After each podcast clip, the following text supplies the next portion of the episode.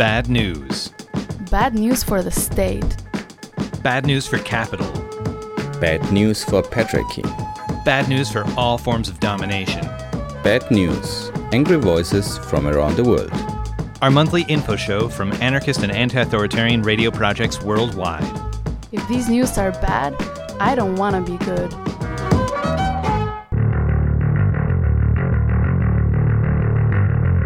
Welcome to the 49th episode of Bad News for October 2021.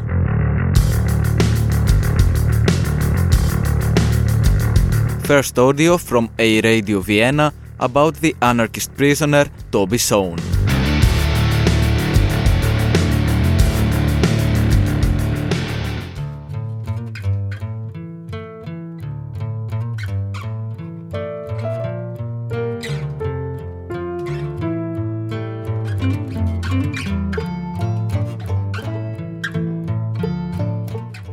Anarchist prisoner Toby Shone sentenced. Anarchist prisoner Toby Shone was sentenced to three years, nine months in prison for eight drug offences at Bristol Crown Court on October 13, 2021, after terrorism charges were dropped. He has already served eight months of his sentence on remand. The drugs were psychedelics and medicinal plants LSD, DMT, cannabis, THC oil, MDMA, and magic mushrooms, found at two of the four properties raided by counter terror cops in the UK southwest on November 18, 2020, in their hunt for the administrator of anarchist website 325.nostate.net.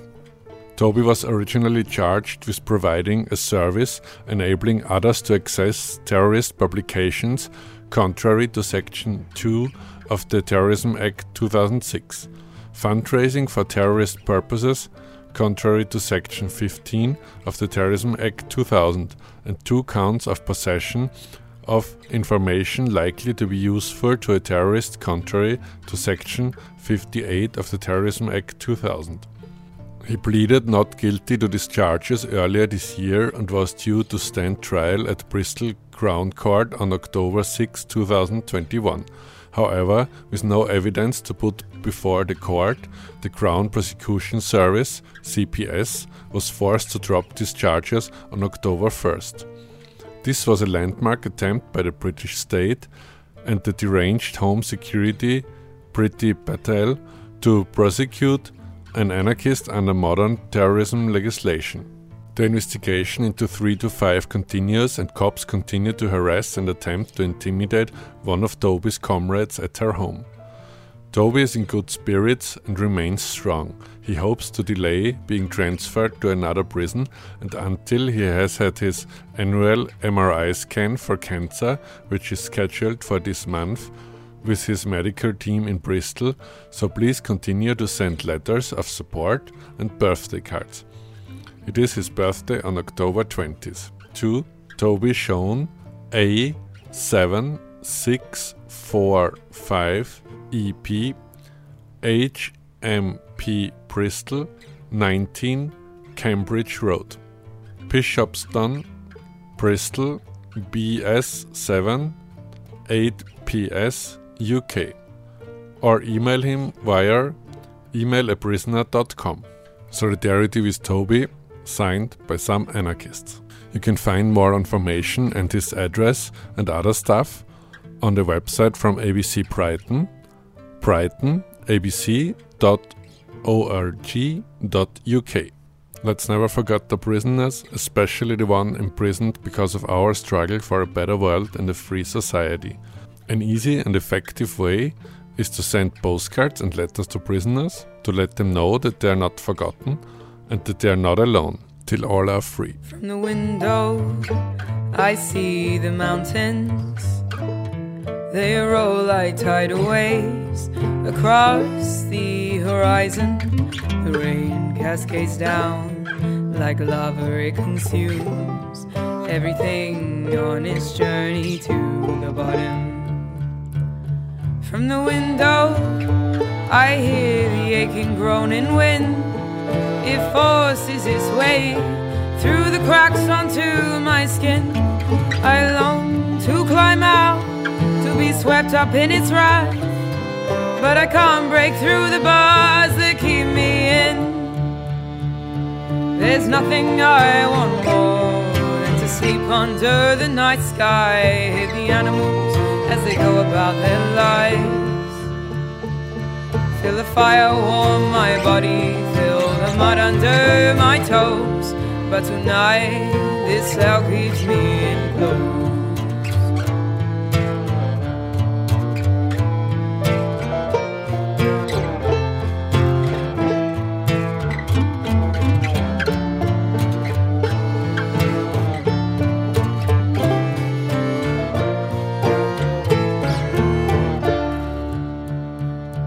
The trees form a secret green embrace. Arms beckoning to swallow me up. I want to climb over these rooftops and over these fences and escape to the places none of these guards would go. Cause there's nothing I want more than to sleep under the night sky. Hear the animals as they go about their lives. Feel the fire warm my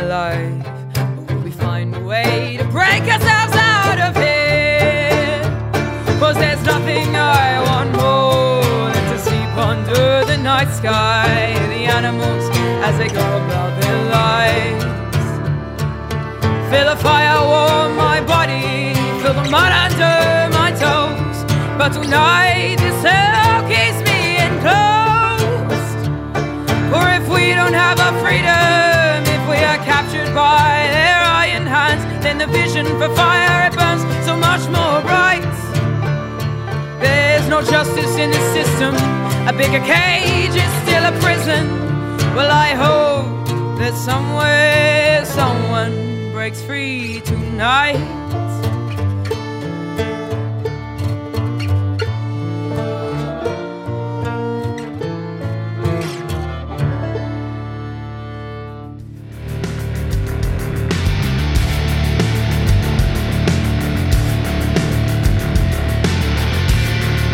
Next audio from Free Social Radio 1431 AM Thessaloniki, Greece about delivery personnel struggles.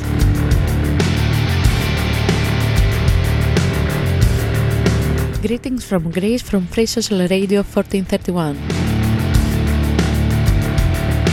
Big wave of delivery personnel strike at major Greek company called eFood, part of the Delivery Hero multinational corporation. It all started when the eFood management announced to about 200 of its employees that there was no intention to renew the expiring contracts by blackmailing them in order to change the employment relationship into self-employed a form of work in which the employee is launched as a freelancer and associate, disengaging the employer from its obligations, which are insurance, contributions, Christmas, and Easter gifts. The reaction was strong both from the workers themselves, their unions, labor collectives, but also from political organizations and social networks. Faced with the reactions, the company, eFood, chose to go out and take back the forced change of the employment relationship, making it optional. The distributors' union, however, did not stop there. They organized mass and dynamic mobilization on the 22nd of uh, September and the 24th of September in Athens, Thessaloniki, Patra, Volos, Larissa, and other cities, with the main request being the conversion of fixed term contracts into indefinite ones. Finally, class solidarity was expressed by large parts of society, helping through the boycott of the company and the physical presence in the mobilizations. Thus, eFood not only failed to do what it wanted, but through pressure hired the workforce that was exploited with a collective labor contract of indefinite duration, not only the people whose three month contracts expired, but all the distributors who work for it and amount to 2016 people.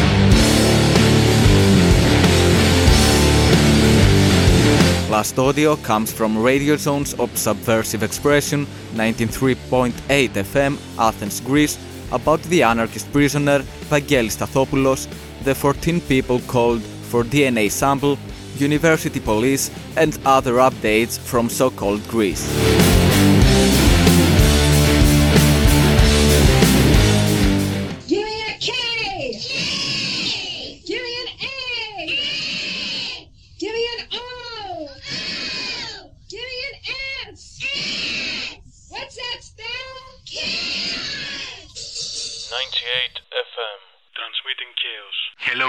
Comrades. We are with you again for the bad news of September.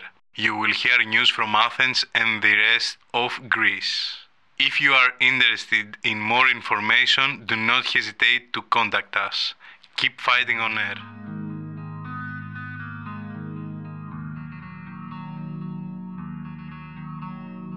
Vangelis Stathopoulos is violently arrested by the Greek anti-terrorist unit on November 8, 2019.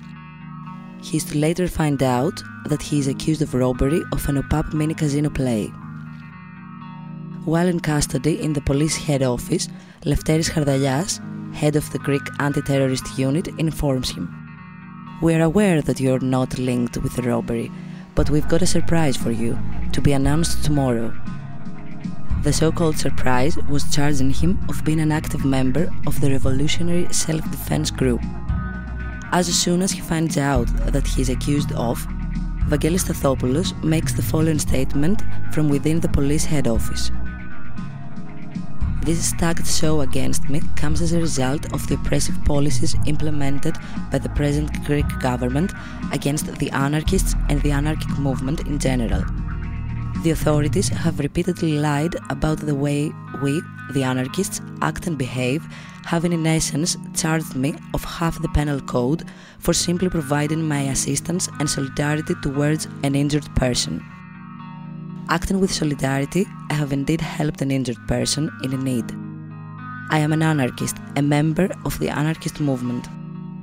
I deny all charges related to the robbery and any involvement with the revolutionary self defense group. Vangelis Stathopoulos is declared to be under custody and will spend the next 14 months incarcerated in Larissa Detention Center, secluded from his lawyers and family. He is sent to trial on March 2021, having been summoned only 10 days in advance. During the course of the trial, all accusations will prove to have been prefabricated.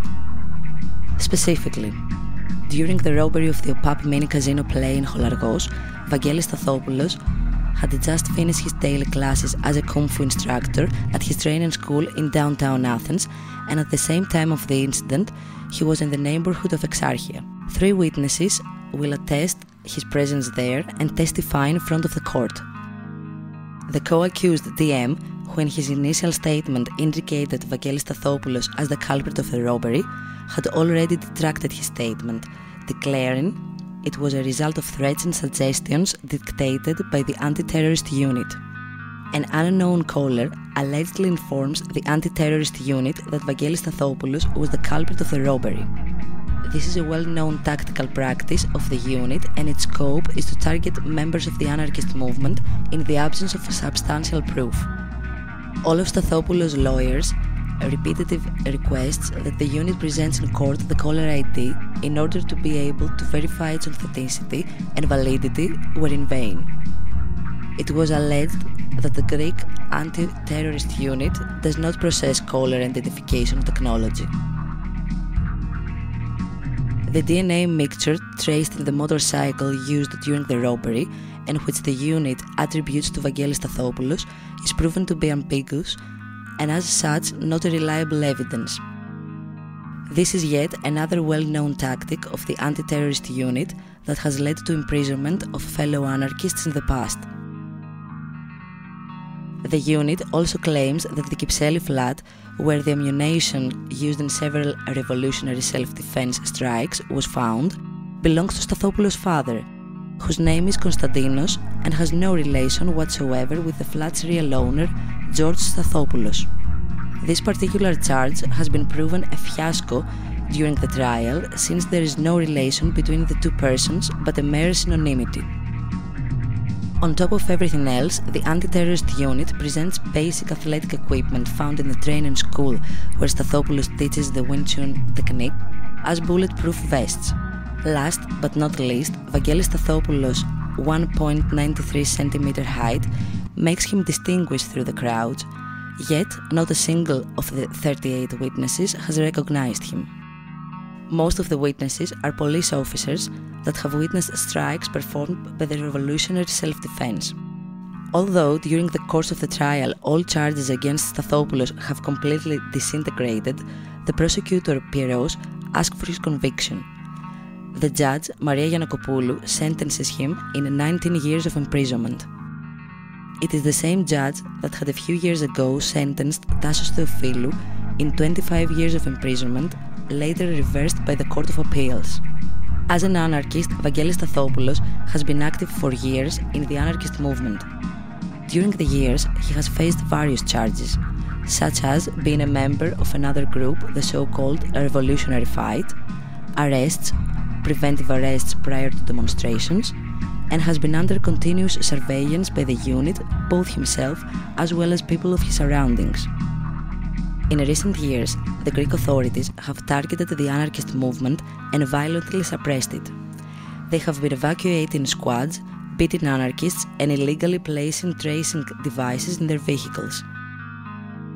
In an attempt to demoralize physically, mentally, and financially those still active and fighting, they tortured them, prosecuted and imprisoned them, or imposed strict restrictions and burdened them with high legal costs.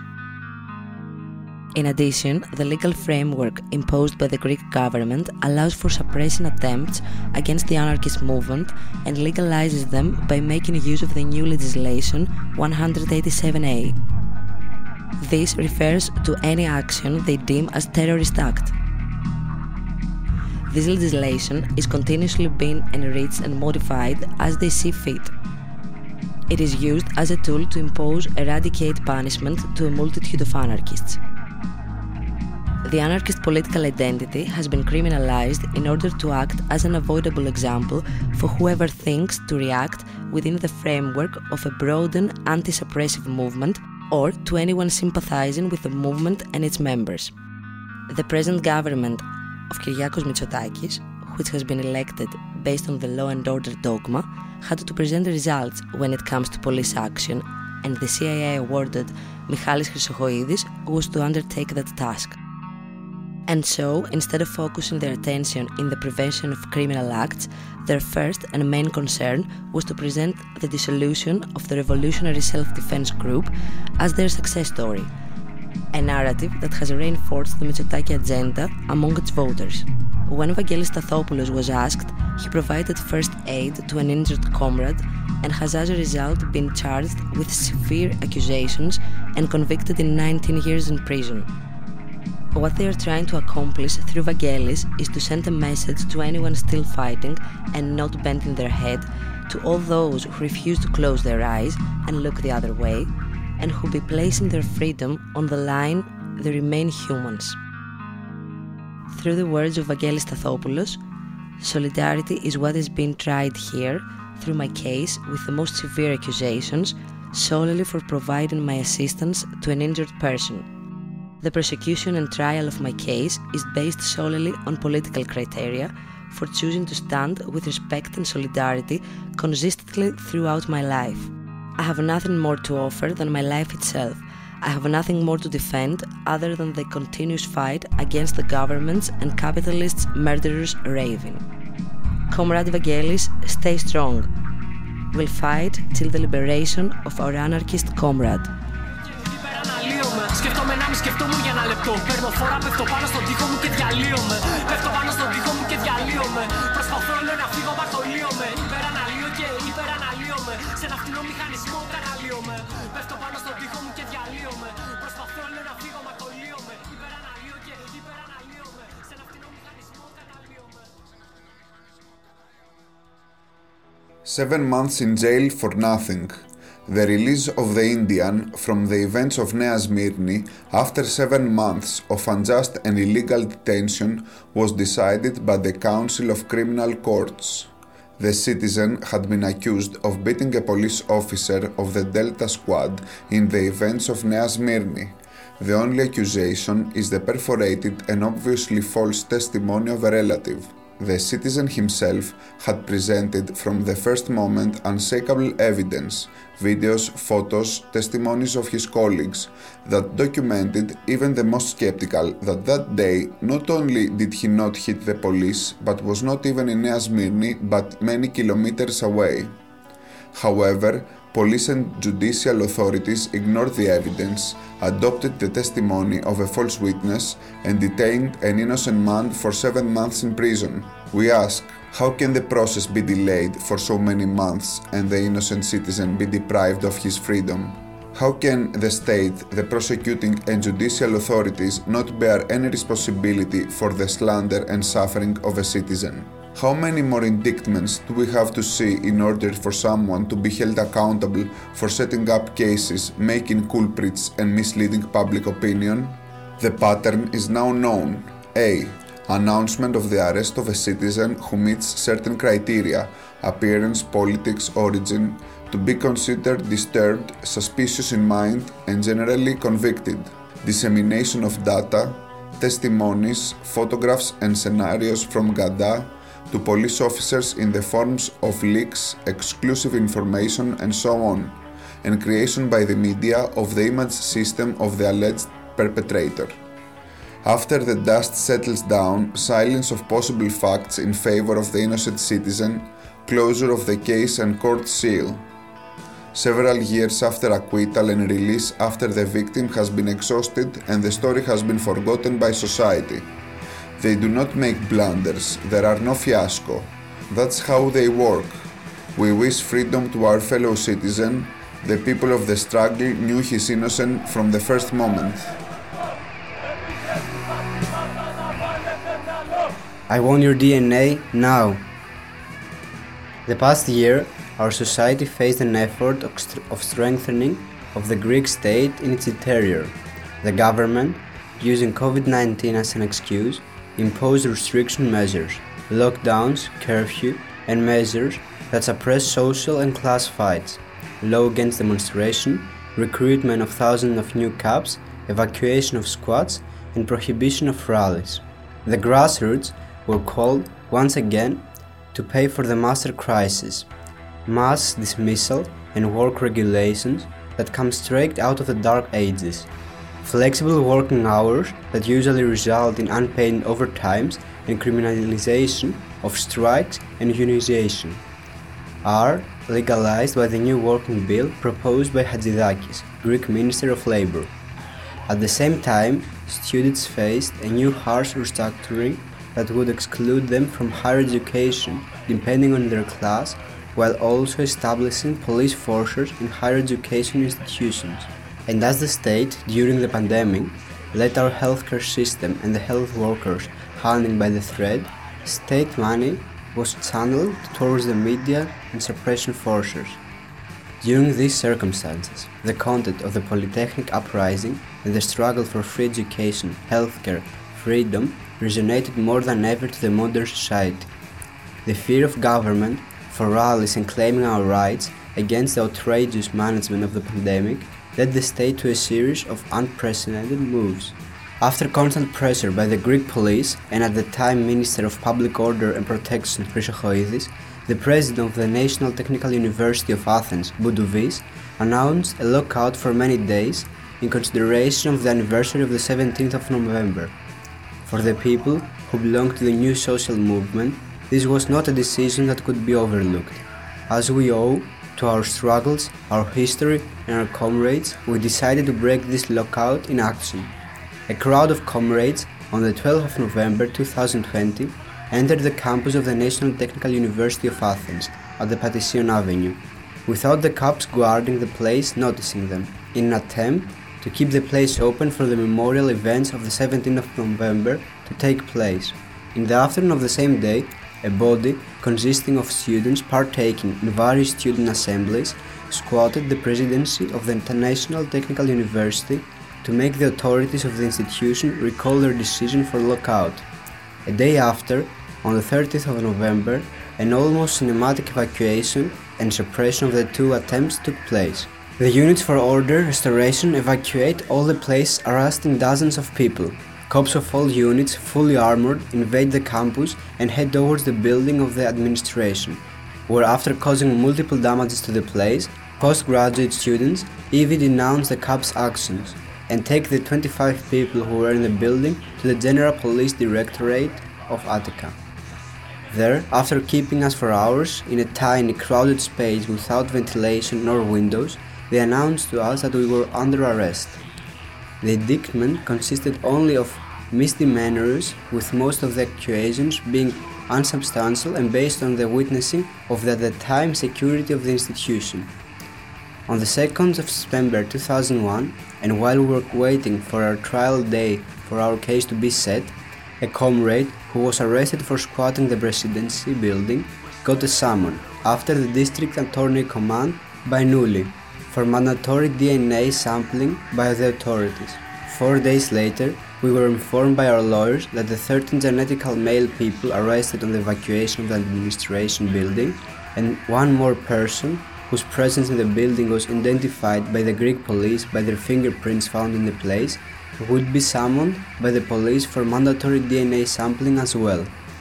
The ridiculous reasoning by the Greek police was that the genetic type of the unknown male found in two empty bottles in the administration building of NTUA identifies with that of the unknown male found from examining tissues with red spots that were foreclosed outside the flat building of Spiritou Street, Athens, where after the early hours of the 7th of December 2014, unknown people attacked a group of quick response control forces. The genius of Greek intelligence chose to open a case from 2014 when after a crowded demonstration, a large group of people were clashing with the police forces trying to find suspects by on genetic samples found on non-legal mobile items. The first sample was found within the squad of the presidency building, which a large part of students community supported, staff, students, doc- doctorates, the other sample was found six years earlier in a busy part of Athens and was collected many hours after the event of that day. However, it was connected to them after an anonymous call to the Greek police.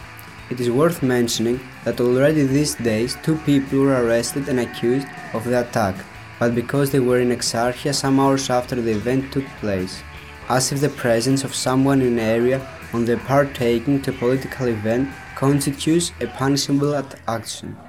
The logical jumps and the anti scientific method which the Greek police aims to use to create suspects is obvious. Let us not forget the usual tactic of backups, fabricating cases and plots.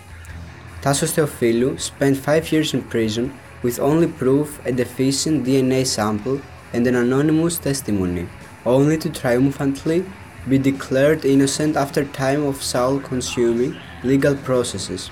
Iriana was sentenced to 13 years of prison with equally deficient evidence so that she was later to declared innocent some months earlier. At Skouries, where the whole community was resisting to the plundering of earth in their area from the Greek and foreign capitalists, the public prosecution sent summons of all the residents of the village to mandatory give DNA sampling in its efforts to find suspects and criminalize a just social fight. A more recent example is the prosecution of the eight comrades from the Athens University of Economics and Business, who were accused for a specific case solely because of their social group, their political identity, and their student status, and who were to summoned to give DNA samples and fingerprints. This short but nonetheless abundant record help us realize the true motives and goals of the Greek police. Our DNA legally is an indication and not evidence for the presence of someone in a specific place, and the mandatory collection of eight samples requires individualized serious indications for the partaking of a suspect to an illegal action and not for their partaking to communal exercising of their political rights. Additionally, according to the GDPA, the profiling through genetic analysis goes against the constitutionally established value of the person and their free personality development, specific manifestation of which is a right to information self-determination.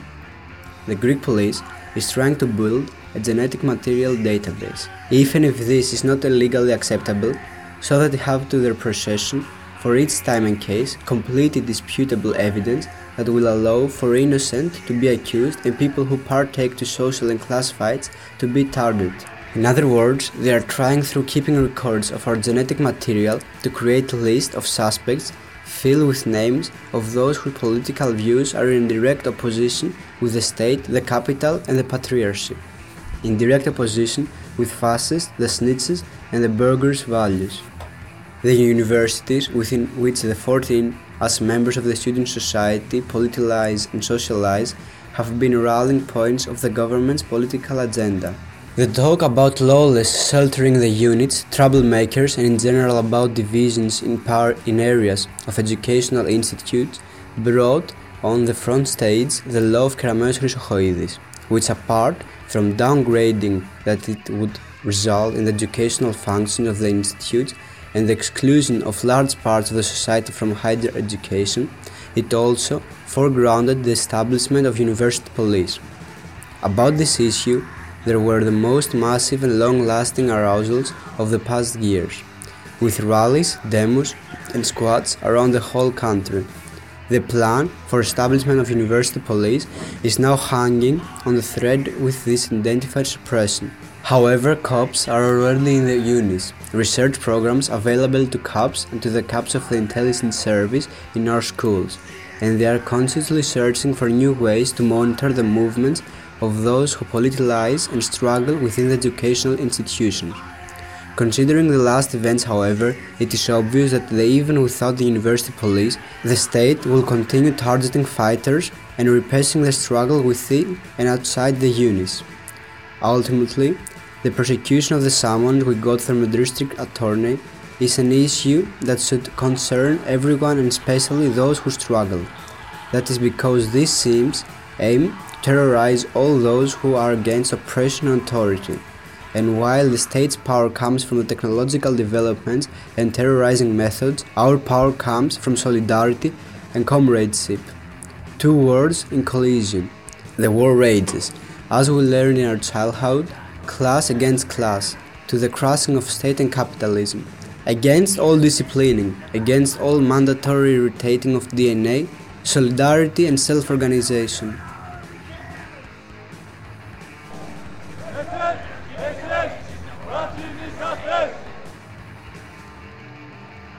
Education stuff. Large universal demonstrations happened last month in Athens, Thessaloniki, Patra, and other big cities. The educational movement once again spoils their plans. Teachers block the evaluation by overwhelmingly voting in favor of the strike, over 90%. Student clubs and students are by their side. To hide its panic, the government chooses the well known path of terrorism. Thus, the Minister of Education, Niki Kerameos, was found yesterday in the courts to file an appeal against the strike with huge acceptance. It is simple. The more the minister fails to impose her anti educational and deeply reactionary in the field of education and educators, the more she will turn to judicial repression. The political choice of Kerameos to hastily drag the Education Federation to the courts and to declare the strike abstention illegal cannot hide that once again in politics career is faced with a strapazzo. The organic parts of education know what needs to be done, claim and fight. Tinos. The riot police closed Tinos Sport from night to morning for exclusive use for the sake of a private company. Cranes and trucks that will do the work for the installations of dozens of wind turbines were unloaded at night and circulated illegally on the island's road network since there is a decision that prohibits their movement, especially during the hours when they finally moved. However, the residents who react to the creation of the wind farm are not afraid and will continue this long term battle until the end. At the same time, Tinians in Athens held a solidarity meeting while a number of local environmental initiatives sent racing solidarity greetings. This is the power of fair play. We are with them. Listen to the voice of the local communities, not the private wind farms that are designed for the profit. Tinos counted 900 people from this battle. Evia. The mobilization of the fire victims of Evia do not stop. Yesterday they mobilized outside the building of the region of central Greece in Chalkida. His central motto was nothing more than their need to continue living and working in their place. Of course, this cannot be left aside from their opposition to the policy of the government, which, as we have been accustomed to for a, a very long time, seeks to turn another catastrophe and crisis into an opportunity and obviously an opportunity for the few. This time its policy is embodied in anti-corruption projects and in the bazaar for the owners of the large business groups that have been transformed. Once again, the burden does not fall on the needs of the inhabitants and the self-evident right to life and work, but also on the very essential protection of the environment. Nevertheless, the fire victims continue their struggle until their demands are met. This, as formulated by the coordinating committee of the residents of the area, are the following. Immediate implementation of the necessary anti-corrosion and anti-flood protection projects throughout the burnt area. What actions have been taken by the region to finance the specific projects? Job security for the woodpeckers. How their work is ensured in relation to the anti-corrosion projects and the corresponding projects for the reconstruction of the forest throughout the burnt area. Recording of all damages. How is this process going for farmers and beekeepers? Compensation at 100% of the damage without terms and conditions for all damages. When will the damage assessment process begin? Because a significant part of the victims are left out of compensation. Provision of animal feed and bee feed for stock breeders and beekeepers. How to provide the necessary food for all the victims and in what depth of time given that grazing is prohibited for the next years. Ensuring compensation and loss of income to employees and professionals in all sectors of tourism food processing, how this process is progressing, what are the implementation schedules of all the above. University police. In the university institutions, business centers are expected to operate with the management of cameras that will be placed in the controlled access points, in common areas, and in laboratory spaces with expensive equipment. The construction of specific infrastructure such as magnetic gates, turnstiles, cameras and places for the creation of these business centers have not yet started in most of the university institutions. The university police officers, who will wear different colored uniforms, will receive orders from the operations center in case of detection of illegal actions, while they will conduct patrols inside the universities and will guard critical infrastructure and facilities. Last July, the recruitment competition for 400 people was completed, who will staff the new institution in the first stage, while 4,065 people had expressed interest in recruiting by submitting the necessary supporting documents. Following the publication of the tables, a period of 10 days was given, during which a large number of objections were submitted, which are still pending decisions in the Council of State. In the event that the COC decides, the recruits will enter the police schools for the basic training, the duration of which was reduced to four of the six months.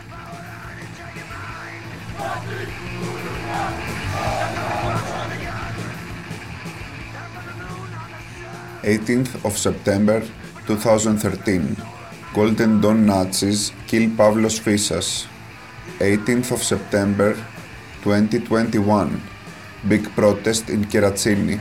We will never forget Pavlos, who stood up and put up with the Nazis of Golden Dawn.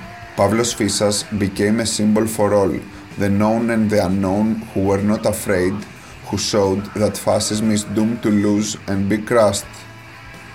We will continue to fight so that no one else is taken away from us again, so that the rotten dangerous ideas and the system that gives birth to them are uprooted.